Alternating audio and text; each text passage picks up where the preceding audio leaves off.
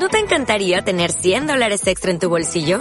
Haz que un experto bilingüe de TurboTax declare tus impuestos para el 31 de marzo y obtén 100 dólares de vuelta al instante. Porque no importa cuáles hayan sido tus logros del año pasado, TurboTax hace que cuenten. Obtén 100 dólares de vuelta y tus impuestos con 100% de precisión. Solo con Intuit TurboTax. Debes declarar para el 31 de marzo. Crédito solo aplicable al costo de la presentación federal con TurboTax Full Service. Oferta sujeta a cambios o cancelación en cualquier momento. Continuamos en eh, Libertad FM o radiolibertad.com, como lo prefieran y puntuales a nuestra cita. Acudimos con el investigador, escritor, erudito, aunque él jamás lo vaya a reconocer, y además un enamorado del séptimo arte del cine. Él es Fernando Navarro García. Muy buenas tardes, don Fernando, y muy bienvenido a esta, que es su casa. Muy buenas tardes, Miguel Ángel. Un placer estar con, contigo, con vosotros esta tarde. bueno, tengo que dirigirme a usted, don Fernando, en calidad de director de ISDIVER y felicitarle. Instituto de Estudios Panibéricos.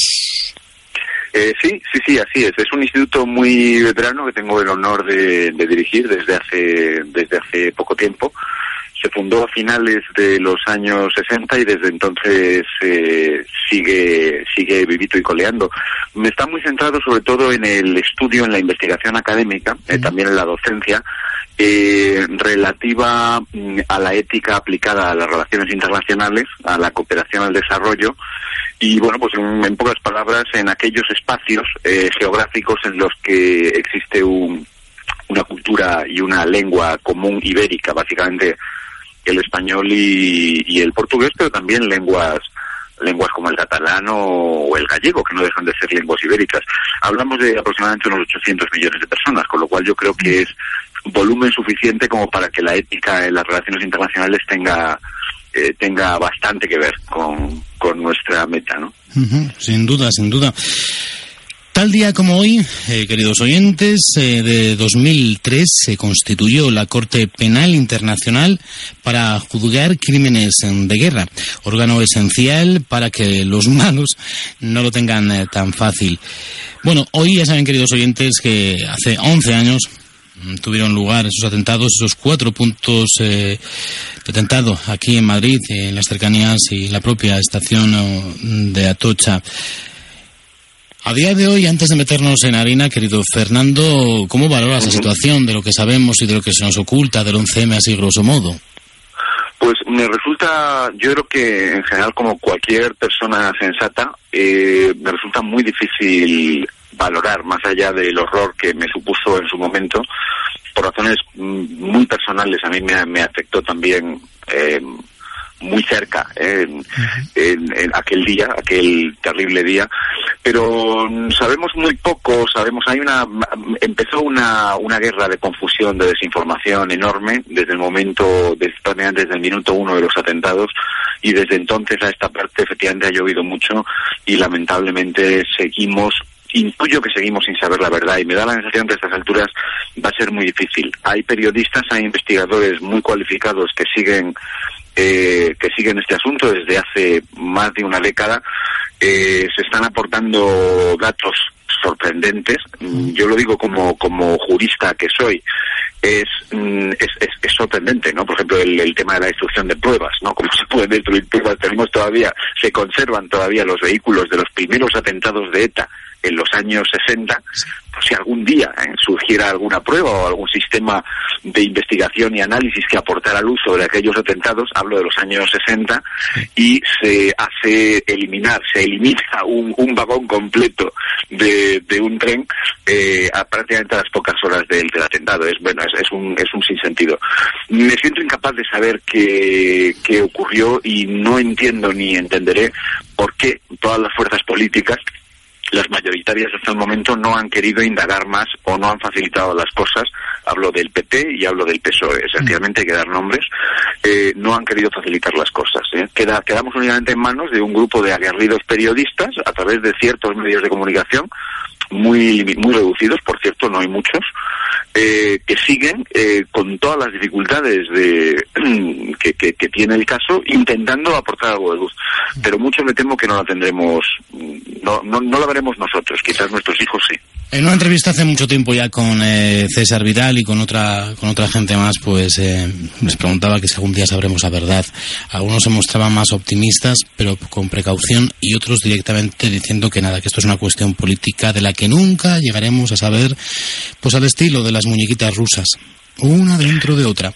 Y nunca llegaremos a saber eh, toda la verdad. Y como dice José Ignacio López Bru en su libro, en las cloacas del 11M, cita una película protagonizada por Mel Gibson que se titula, no recuerdo bien, que se titula, creo que es Al Límite o algo así, y dice un cloaquero, una persona que se dedica a las cloacas, dice, si usted me mete en esto, eh, ándese con ojo, puede pasar cualquier cosa, una vez que entramos en acción, entramos en escena, puede pasar eh, lo que sea. Y había una frase que no la puedo citar ahora de memoria, pero venía a decir algo así de que a la opinión pública, a la gente lo que hay que venderle es, lo que hay que transmitirle a través de los medios de comunicación es que todo esté tan enrevesado que todo sea posible para no discernir nada. Claro. Sí, sí, es, lo, es lo malo, es el exceso de información y informaciones contradictorias lo que hace que al final el ciudadano normal, quiero decir, las personas normales, que somos la inmensa mayoría, con acceso limitado a fuentes de información, porque estemos en un, en un mar de confusión. Yo, a diferencia de los más escépticos, sí creo que se llegará a conocer la verdad, pero mm, tendrán que pasar muchos años y probablemente tendrán que pasar algunas generaciones hasta que se conozca la verdad histórica. Es muy difícil ocultarla del todo porque siempre hay documentos, cintas, testigos, grabaciones que por muy a buen recaudo que hoy puedan estar, en algún instante determinado salen. ¿eh? Esto, la historia está, está, llena de casos. Yo estoy convencido de que algún día sabremos también eh, quién mató realmente a Kennedy, ¿eh? en el caso de que no fuera Lee Harvey Oswald, ¿no? Como parece que se sostiene desde diferentes. al final, la verdad siempre prevalece. Puede tardar más, puede tardar menos, pero estamos en una época de, de estamos en la época de la información, de los registros, y, y tarde o temprano la conoceremos. La pena es no haberla conocido eh, en vida de las víctimas, de los de los familiares y, seres queridos de las víctimas, ¿no? Porque es la el, el, mínimo respeto ¿eh? que, que, les, que les debíamos, ¿eh? aclarar la verdad. Solo hay un punto en el que no estoy de acuerdo contigo. No estamos en la época de la información, estamos sobrenoticiados. Sobrenoticiados. es, es muy difícil, querido Fernando, queridos oyentes, discernir entre la verdad y la mentira, entre tanto ruido entre la información y la desinformación. Sobrenoticiados, sí, la información es otra cosa. Como otra cosa es el periodismo que es distinto al concepto de medios de comunicación. Siempre van de la manita, pero son cuestiones distintas. El periodismo y los medios de comunicación no son lo mismo. Y además, eh, hay una aluvión a escala internacional de periodistas. Algunos valen muchísimo, pero lo que predomina es el cortapega a través de Google. La investigación se está perdiendo. No se invierte en investigación como no se invierte en otros sectores de investigación, desarrollo, investigación. Bueno, tenemos un periodismo aquí en España, por lo menos yo lo que estoy viendo es un periodismo acrítico totalmente y de corta pega. Pero permíteme que avancemos, porque no me quiero detener solamente en esto, porque Fernando Navarro García tiene más eh, cuestiones eh, que comentarnos. ¿Cómo se persiguen, eh, querido Fernando? Antes lo, he comentado, tal día como hoy, de 2003, se constituyó la Corte Penal Internacional para juzgar crímenes de guerra, un órgano esencial para hacer justicia siempre que se pueda. ¿Cómo se persiguen y se castigan los crímenes de guerra, Fernando? Pues es una viene muy al caso porque aunque los atentados del 11M no son crímenes de guerra desde el momento en que no están en un contexto de, conflicto abierto, ¿eh? es un atentado terrorista, eh, ETA durante muchísimos años ha tratado ha tratado de, de considerar lo que ellos llaman lucha armada como como un conflicto como un conflicto armado, como una guerra. Ha querido incluso que la Cruz Roja Internacional visite a sus prisioneros como si fueran prisioneros de guerra.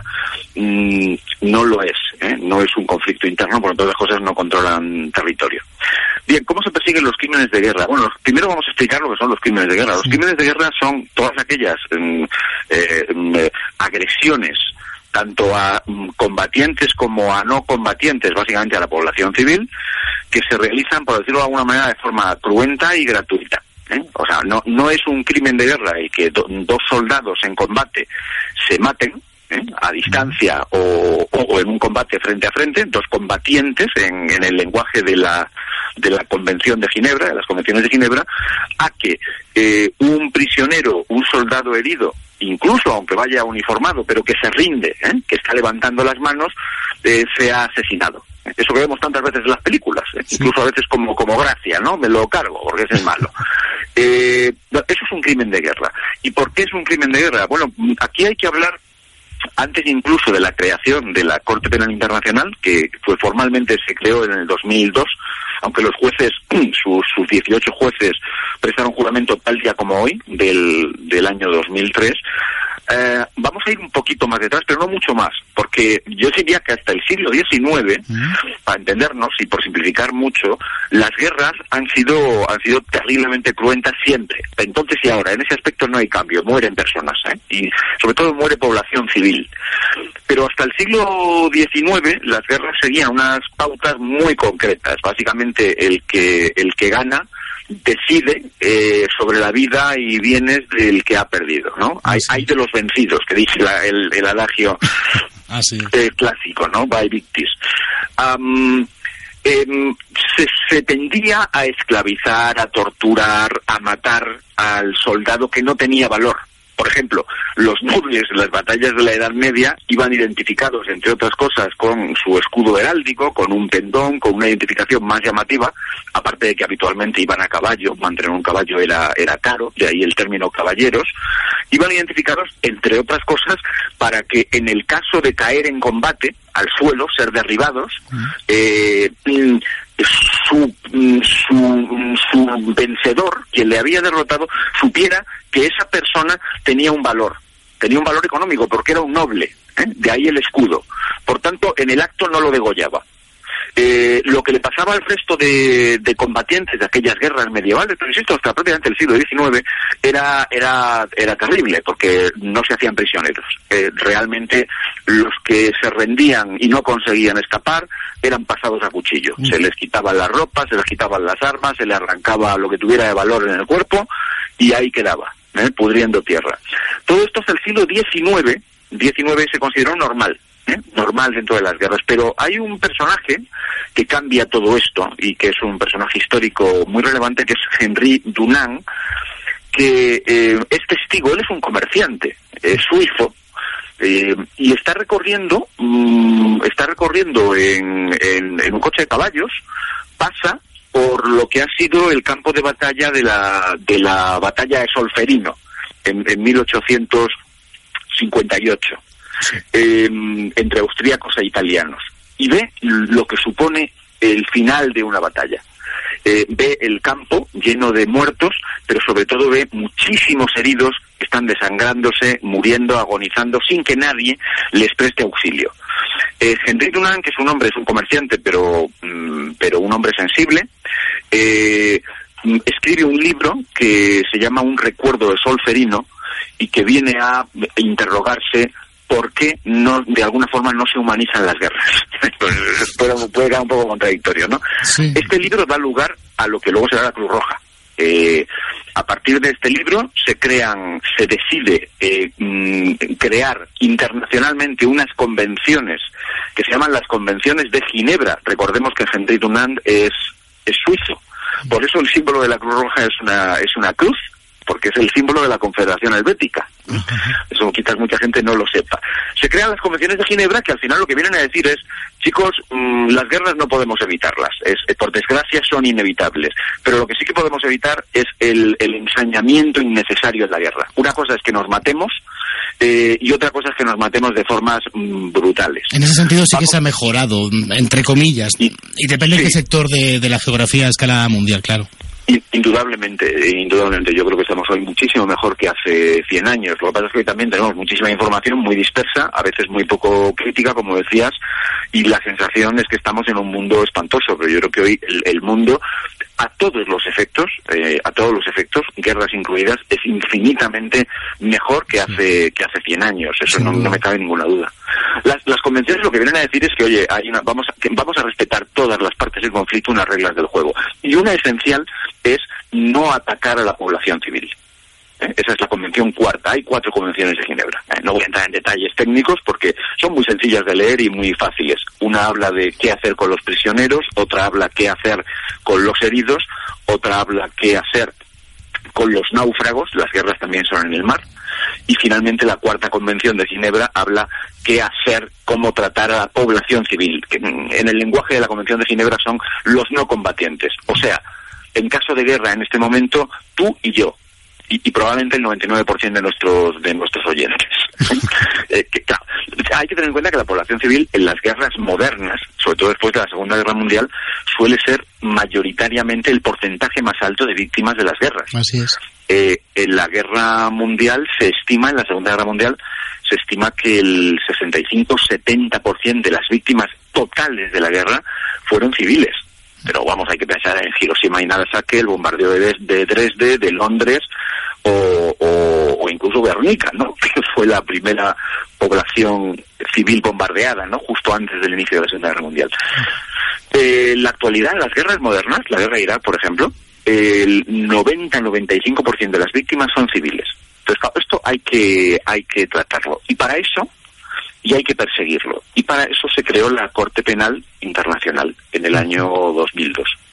Bueno, te iba a preguntar a este, a este respecto en cuanto a... Ahora nos vas a hablar de la Corte Penal, que cuál es la diferencia, te iba a preguntar, querido Fernando, entre Corte Penal y, y eh, bueno, pues también hablar de los juicios de Nuremberg o de, Yugos, eh, de Yugoslavos o Ruanda, pero solamente un matiz antes de, continuar. Eh, fíjate que es curioso que si por un lado es verdad que mm, las guerras son menos cruentas, las guerras oficiales, pero sin embargo, a la vez cada vez, y estoy pensando en el 11S, y estoy pensando en el 11M, y estoy pensando en lo de París, el 7 de enero. Por otro lado, es la ciudadanía la que en muchas ocasiones sigue, sigue y sigue en pleno siglo XXI pagando el pato. No te ataco a ti, no voy a atacar el Congreso, no ataco tal palacio, no ataco cual organismo eh, político o financiero. Voy a atacar a la población civil. Estoy hablando, claro, de atentados, no estoy hablando de guerra per se. Pero fíjate que sí, que por otro lado eh, es curioso, es muy muy curioso. Pero bueno, lo habíamos dejado en el eh, tema de la Corte Penal, juicios de Nuremberg, yugoslavos, Ruanda. Sí, la, tiene razón con lo que comenta, son, son delitos de terrorismo eh, que puede haber, pueden estar en un contexto de guerra y en ese caso son crímenes de guerra o pueden estar en un contexto no de guerra, el caso de París, por ejemplo, que ponías, o el 11M, sin ir más lejos, eh, que están fuera de un contexto de guerra y por tanto son eh, delitos muy perseguidos, pero no son crímenes de guerra por la sencilla razón de que no hay tal guerra. es, un, es un delito de terrorismo, que en sí mismo no es ni peor ni mejor. Parece que a veces le damos mucha importancia al tachar de genocidio a lo que no es genocidio. Luego lo podemos ver también, ¿no? Matar mucha gente no es un genocidio, es un exterminio. Ah. El genocidio es muy concreto y de eso, de eso precisamente trata la Corte Penal Internacional. La gran diferencia con respecto a tribunales anteriores que sí los hubo, empezaron justo al terminar la Segunda Guerra Mundial, que es un antes y un después ¿eh? de las guerras, en la historia de las, de las guerras. Ah, al terminar la Segunda Guerra Mundial, se crean los tribunales llamados ad hoc, porque son específicos, de Nuremberg y de Tokio, ¿eh? en donde se juzga a las tropas del eje, a, los ejércitos y a los líderes del eje. Se, se, sentencia muy pocos, de hecho, ¿eh? se, se, ejecuta muy pocos tanto en Alemania como, como en Japón. Pero ¿qué tienen aquellos tribunales ad hoc previos a la Corte Penal Internacional? Pues que, como su nombre indica, están creados específicamente para juzgar a una de las partes en conflicto, habitualmente, vamos, habitualmente no, siempre la parte que ha perdido el conflicto. Por tanto, son tribunales de vencedores contra vencidos. Y además tienen, desde el punto de vista jurídico, algo que los ha hecho siempre muy cuestionables. Vamos, esto se entiende perfectamente. Y es que no solo es que el vencedor está juzgando al vencido, ya te puedes imaginar cuál va a ser la sentencia, sino que además se están aplicando leyes, en este caso penales, que eh, no existían en el momento de cometerse el delito. O sea, se está aplicando la retroactividad de leyes penales. Es un matiz muy importante. Eso es muy, es esencial y es un matiz jurídico que a veces escapa, pero claro, tú y yo hoy estamos hablando de la Corte Penal Internacional en, en tu programa de radio. ¿Por qué? Porque esto hoy no es un delito en España. Pero si mañana fuera un delito o dentro de un año fuera un delito hablar de estos temas en la radio, a ti y a mí no se nos podría perseguir porque hoy, en el momento en el que estamos hablando de esta materia, lo que estamos haciendo no es ilegal. Si dentro de un año lo es, ya nos guardaremos tú y yo de hablar de estos temas en radio, ¿eh? suponiendo ese caso hipotético, ¿no? Pero, y esa es la irretroactividad de las leyes. Los nazis lo que decían es que, y los japoneses, mm, es que, hombre, nos estáis acusando de un delito que no existía, que es el delito de genocidio o el delito de crimen de guerra. No existía cuando se cometió. Es más, para nosotros era ley, cumplíamos las leyes alemanas o las leyes japonesas. ¿no? Para eso, después se replicaron tribunales muy similares. Por ejemplo, la, guerra de Yugoslavia del 91 al 95 o las masacres de Ruanda, de Hutus y Tutsis del 94. Al terminar esas guerras, esos conflictos, se crearon también tribunales ad hoc exactamente igual que los de Nuremberg, de Nuremberg y fueron exactamente igual de criticados. Los perdedores decían, me están juzgando los vencedores. y además me están juzgando sobre crímenes que en este momento no eran tales crímenes. Serían barbaridades, pero no eran tales crímenes. Por tanto, indefensión. Y surge entonces la necesidad de crear un tribunal permanente, una corte penal permanente, con jueces permanentes, no ad hoc, no para una guerra específica, sino para cualquier guerra, que estuviera integrado el tribunal por jueces independientes, podrían ser jueces del país que ha perdido la guerra, que no fueran de vencedores a vencidos y que utilizara y que utilizara criterios de imparcialidad, que eso es esencial.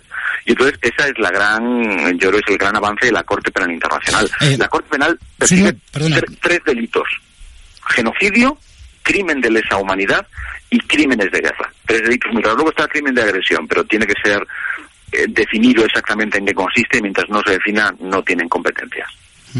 Y desarrollamos un poquito estos tres puntos, sobre todo, eh, los tres primeros. Yo, creo que es muy importante. A mí hay uno que me gusta que me gusta enfatizar mucho porque en general se emplea fatal, sobre todo a través de medios de comunicación, pero también en, publicaciones ¿eh? y en publicaciones científicas, que es el crimen de genocidio. El crimen de el genocidio ha, existido lógicamente antes de la Segunda Guerra Mundial, en otras épocas históricas, pero se tipifica en el año 48 ¿eh? como como crimen como crimen de guerra. El genocidio es intentar acabar con una raza, con una etnia, con una población determinada. Intentar acabar con toda ella, con un grupo.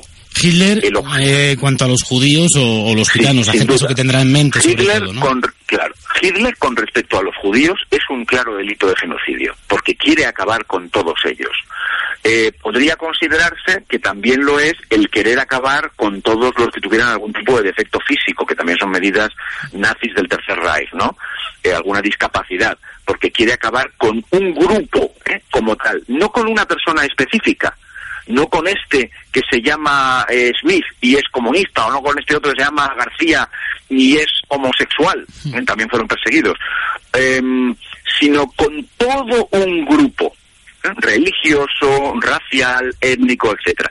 El caso más terrible de la historia, sin duda, ha sido el, el holocausto judío, la soja, en, en, la SOA, en, en, como ellos mismos lo llaman, en donde murieron más de 6 millones de personas y cuyo objetivo claro era acabar con toda la población judía de, de Europa. Las, las cifras las tenían muy, muy bien definidas.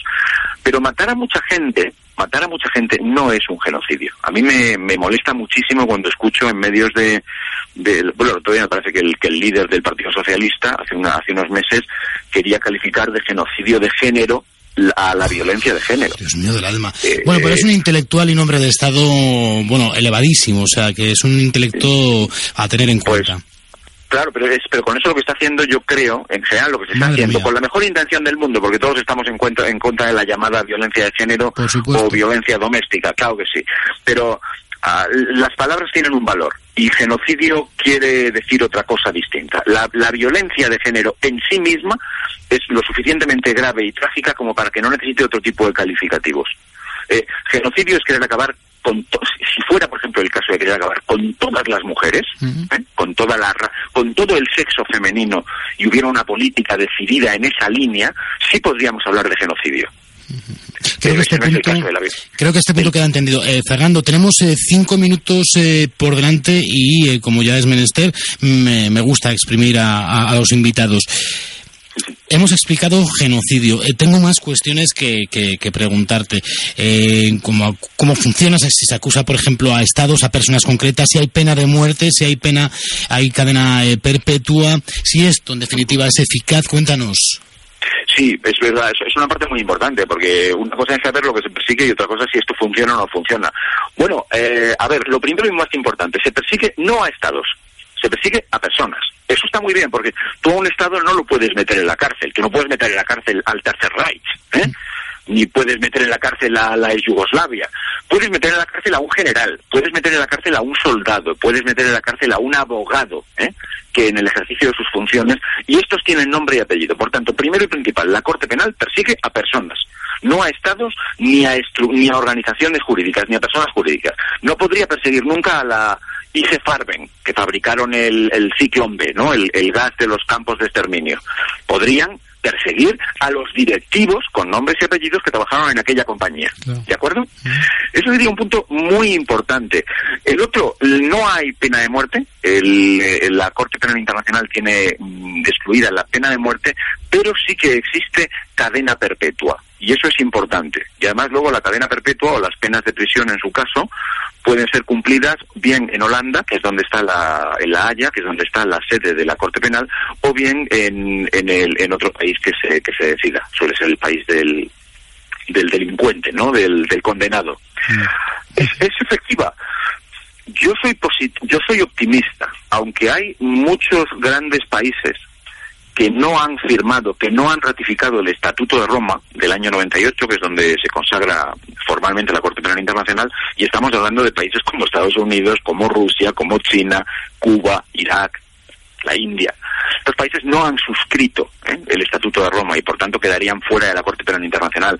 Pero sí me da la sensación de que es eficaz. De entrada, los malos, creo que los calificabas al principio, eh, Miguel Ángel, ya no lo tienen tan fácil. Cuando un criminal de guerra comete determinados crímenes eh, contra la humanidad, si sale de su país, incluso aunque su país no haya suscrito la, el Estatuto de Roma y aterriza en un país que sí sea signatario de esa de ese Estatuto de Roma, de la Corte Penal Internacional, hablamos de 122 países ¿eh? que lo han firmado, entre ellos España, eh, se le puede detener y se le puede llevar a juicio.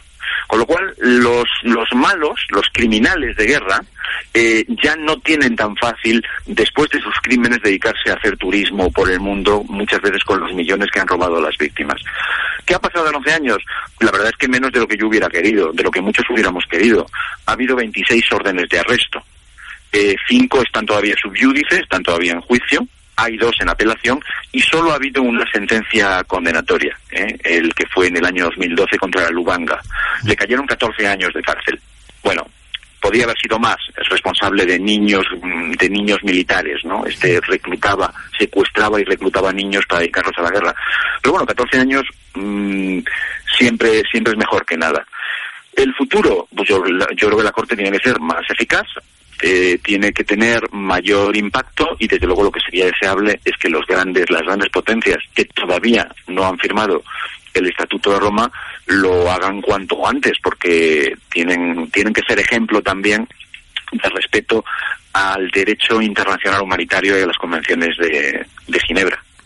Se me hace cortísimo, Fernando. Y lo decía al comienzo en la presentación. ¿Ven ustedes como don Fernando Navarro García es un erudito? Bueno, por favor, el, ese don, me, me, me, envejece y me abruma. Nada, hombre, entre, amigos eh, y gente de, de bien vivir. Eso sí, eso sí. De, bien vivir, pues eh, nos, nos entendemos perfectamente. Bueno, pues eh, Fernando, no tenemos tiempo para más. Ansioso de que llegue la semana que viene, el miércoles, sobre estas horas, para tenerte con nosotros, por supuesto que sí, y hablar y sorprender a los oyentes con un montón de curiosidades, y eso sí, basadas en hechos reales, en fundamentos históricos, las macucas mentales para otros. Y felicitarte de nuevo por, eh, por, bueno, por ese cargo de director tan merecido del Instituto de Estudios eh, Panibéricos, o lo que es lo mismo, ISDIVER. Así que mm, desearte en esa faceta y en otras tantas en las que estás inmerso, este hombre no para, pues eh, todo lo mejor. Así que ese Instituto de Estudios Panibéricos ahora mismo sé que sin duda, antes también, ahora mismo está sin duda en muy buenas manos, inmejorables manos, desde luego. Fernando, fortísimo abrazo y muchísimas gracias por estar aquí en la tarde en libertad. Muchísimas gracias.